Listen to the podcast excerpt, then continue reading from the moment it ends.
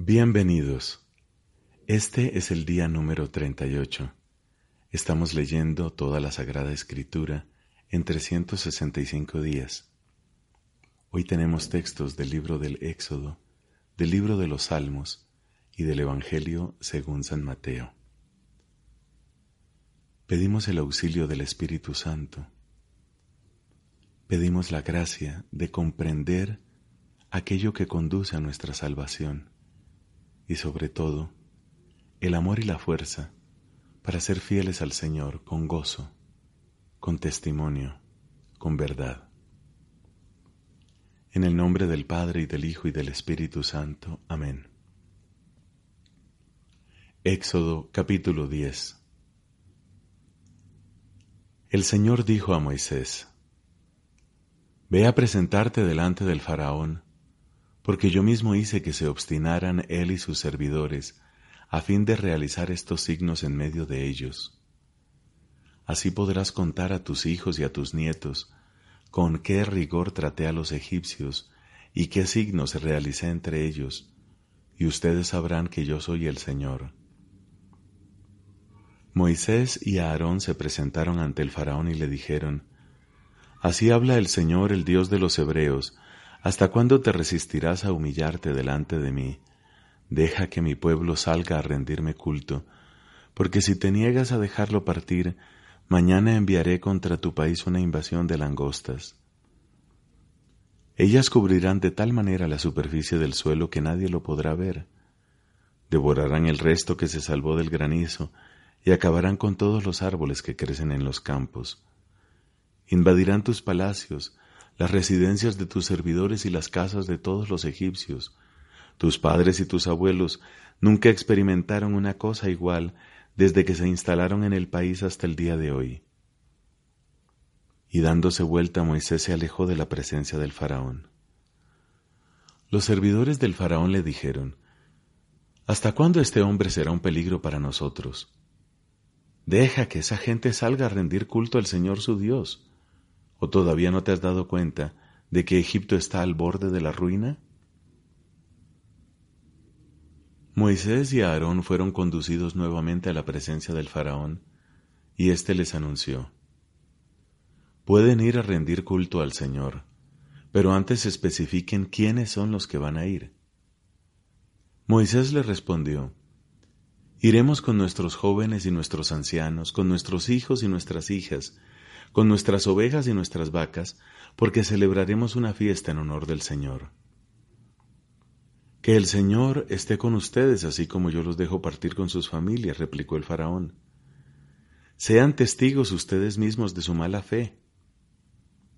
Así no, que vayan los hombres solos a rendir culto al Señor, ya que eso pretenden. Y enseguida los echaron de la presencia del faraón. El Señor dijo a Moisés, Extiende tu mano sobre el territorio de Egipto, para que las langostas invadan el país y devoren toda la vegetación que dejó el granizo. Moisés extendió su bastón sobre el territorio de Egipto, y el Señor envió sobre el país el viento del este, que sopló todo aquel día y toda la noche. Cuando llegó la mañana, el viento ya había traído las langostas. Las langostas invadieron todo el país, y se abatieron sobre el territorio de Egipto en una cantidad tal que nunca se había visto una invasión semejante y nunca más volvería a verse. Cubrieron la superficie de todo el país de manera que éste quedó a oscuras, devoraron toda la vegetación y todos los frutos de los árboles que se habían salvado del granizo, y en todo el territorio de Egipto no quedó ni siquiera una brisna de verdor en los árboles y en las plantas del campo. El faraón hizo venir de inmediato a Moisés y a Aarón y les dijo, He pecado contra el Señor su Dios y contra ustedes. Por eso perdona una vez más mi pecado y rueguen al Señor su Dios para que al menos aparte de mí esta plaga mortífera. Moisés se alejó de la presencia del faraón y oró al Señor. Entonces el Señor cambió la dirección del viento que comenzó a soplar desde el oeste, y lo hizo con tanta fuerza que barrió con las langostas y las precipitó en el Mar Rojo. Así no quedó ni una sola langosta en el territorio de Egipto. Pero el Señor endureció el corazón del faraón, y él no dejó partir a los israelitas. El Señor dijo a Moisés, Extiende tu mano hacia el cielo para que Egipto se cubra de una oscuridad tan densa que se pueda apalpar. Moisés extendió su mano hacia el cielo, y una profunda oscuridad cubrió todo el territorio de Egipto durante tres días. Todo ese tiempo estuvieron sin verse unos a otros y sin que nadie pudiera moverse de su sitio, pero en las viviendas de los israelitas había luz. Luego el faraón llamó a Moisés y le dijo, vayan a rendir culto al Señor, Podrán acompañarlo sus familias, pero quedarán aquí sus ovejas y sus vacas. Moisés replicó, Entonces tú nos tendrás que dar las víctimas para los sacrificios y holocaustos que ofreceremos al Señor nuestro Dios. No, también nuestro ganado vendrá con nosotros, ni un solo animal quedará aquí, porque nosotros queremos tomar de lo nuestro para rendir culto al Señor nuestro Dios. Por otra parte, hasta que no lleguemos al lugar señalado no sabremos cómo rendirle culto. El Señor endureció el corazón del faraón y él no quiso dejarlos partir. El faraón dijo a Moisés, Fuera de aquí, y no te atrevas a comparecer otra vez en mi presencia, porque apenas lo hagas morirás. Moisés respondió, Tú mismo lo has dicho, no te volveré a ver. El Señor dijo a Moisés, Voy a enviar contra el faraón y contra Egipto una sola calamidad más, y después él los dejará partir de aquí. Mas aún cuando los haga partir, los echará de aquí definitivamente. Mientras tanto, ordena al pueblo que cada hombre pida a su vecino y cada mujer a su vecina objetos de plata y oro. El Señor, por su parte, hizo que el pueblo se ganara el favor de los egipcios, y el mismo Moisés llegó a gozar de gran prestigio en Egipto, tanto entre los servidores del faraón como entre el pueblo. Moisés dijo, Así habla el Señor, hacia la medianoche yo saldré a recorrer Egipto, y morirán todos tus hijos primogénitos, desde el primogénito del faraón, el que debe sucederle en el trono, hasta el primogénito de la esclava que maneja la máquina de moler, y todos los primogénitos del ganado. Entonces resonará en todo Egipto un alarido inmenso como nunca lo hubo ni lo habrá jamás. Pero contra los israelitas, ya sean hombres o animales, ni siquiera ladrará un perro, para que ustedes sepan que el Señor hace una distinción entre Israel y Egipto. Luego vendrán todos tus servidores a inclinarse ante mí y me dirán, Váyanse, tú y el pueblo que está bajo tus órdenes. Después me iré y lleno de indignación Moisés se alejó de la presencia del faraón. Luego el Señor dijo a Moisés, El faraón no los escuchará para que se multipliquen mis prodigios en el país de Egipto. Moisés y Aarón realizaron todos estos prodigios delante del faraón, pero el Señor le había endurecido el corazón y él no dejó partir de su país a los israelitas. Palabra de Dios. Te alabamos, Señor. Salmo número 37 de David. No te exasperes a causa de los malos, ni envidies a los que cometen injusticias, porque pronto se secarán como el pasto y se marchitarán como la hierba verde. Confía en el Señor y practica el bien Habita en la tierra y vive tranquilo, que el Señor sea tu único deleite y Él colmará los deseos de tu corazón. Encomienda tu suerte al Señor, confía en Él, y Él hará su obra, hará brillar tu justicia como el sol y tu derecho como la luz del mediodía.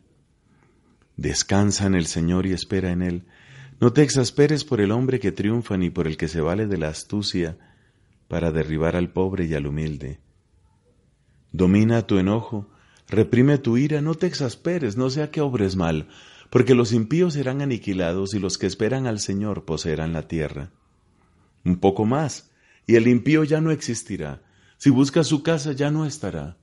Pero los humildes poseerán la tierra y gozarán de una gran felicidad. El malvado urde intrigas contra el justo y al verlo rechinan sus dientes pero el Señor se burla de él sabiendo que se le acerca la hora. Los impíos desenvainan la espada y tienden sus arcos para matar al justo, pero su espada les atravesará el corazón y sus arcos quedarán destrozados. Vale más la pobreza del justo que las grandes riquezas del malvado, porque los brazos del impío se quebrarán, pero el Señor sostiene a los justos. El Señor se preocupa de los buenos, y su herencia permanecerá para siempre. No desfallecerán en los momentos de penuria, y en los tiempos de hambre quedarán saciados. Pero los malvados irán a la ruina, y los enemigos del Señor pasarán como la hermosura de los prados, se disiparán más pronto que el humo. El impío pide prestado y no devuelve, el justo en cambio da con generosidad. Los que el Señor bendice poseerán la tierra, y los que él maldice serán exterminados. El Señor asegura los pasos del hombre, en cuyo camino se complace. Aunque caiga, no quedará postrado, porque el Señor lo lleva de la mano. Yo fui joven, ahora soy viejo, y nunca vi un justo abandonado, ni a sus hijos mendigando el pan. Él presta siempre con generosidad, y su descendencia será bendecida. Aléjate del mal, practica el bien y siempre tendrás una morada, porque el Señor ama la justicia y nunca abandona a sus fieles. Los impíos serán aniquilados y su descendencia quedará extirpada, pero los justos poseerán la tierra y habitarán en ella para siempre. La boca del justo expresa sabiduría y su lengua dice lo que es recto. La ley de Dios está en su corazón y sus pasos no vacilan. El malvado está al acecho del justo con la intención de matarlo, pero el Señor no lo abandona en sus manos ni deja que lo condenen en el juicio. Espera en el Señor y sigue su camino. Él te librará de los impíos, te honrará con la posesión de la tierra y tú mismo verás la ruina de los malvados. Yo a un impío lleno de arrogancia que florecía como un cedro frondoso. Pasé otra vez y ya no estaba. Lo busqué y no se lo pudo encontrar. Observa al inocente. Fíjate en el bueno. El que busca la paz tendrá una descendencia pero los pecadores serán aniquilados y su descendencia quedará extirpada. La salvación de los justos viene del Señor. Él es su refugio en el momento del peligro. El Señor los ayuda y los libera, los salva, porque confiaron en Él. Padre, te da gloria tu Hijo en el Espíritu Santo, como era en el principio, ahora y siempre, por los siglos de los siglos. Amén.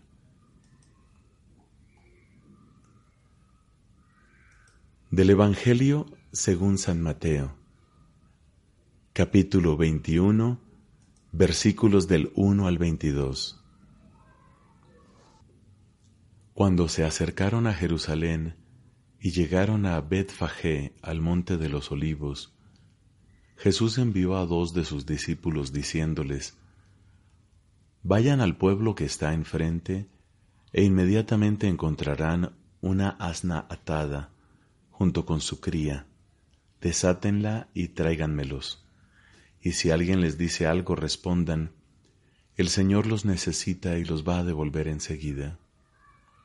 Esto sucedió para que se cumpliera lo anunciado por el profeta. Digan a la hija de Sión, mira que tu rey viene hacia ti humilde y montado sobre un asna, sobre la cría de un animal de carga. Los discípulos fueron e hicieron lo que Jesús les había mandado. Trajeron el asna y su cría, pusieron sus mantos sobre ellos y Jesús se montó.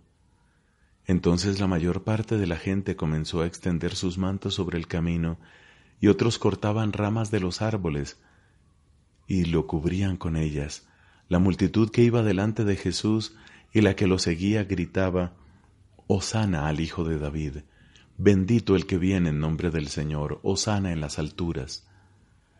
Cuando entró en Jerusalén toda la ciudad se conmovió y preguntaban, ¿quién es este?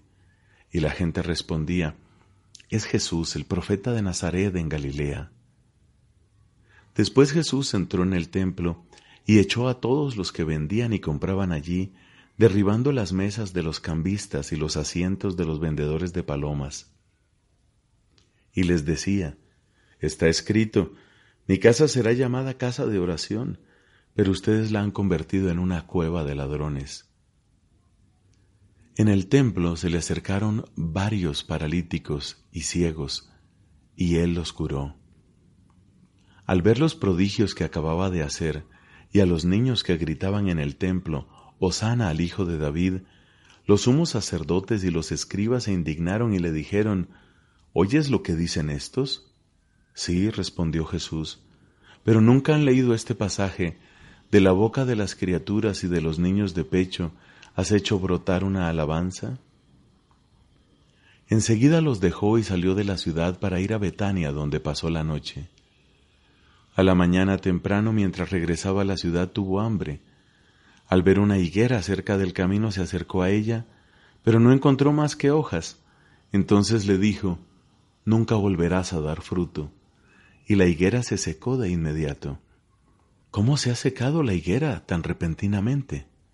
Jesús les respondió, Les aseguro que si tienen fe y no dudan, no solo harán lo que yo acabo de hacer con la higuera, sino que podrán decir a esta montaña, Retírate de ahí y arrójate al mar, y así lo hará. Todo lo que pidan en la oración con fe, lo alcanzarán. Palabra del Señor. Gloria a ti, Señor Jesús.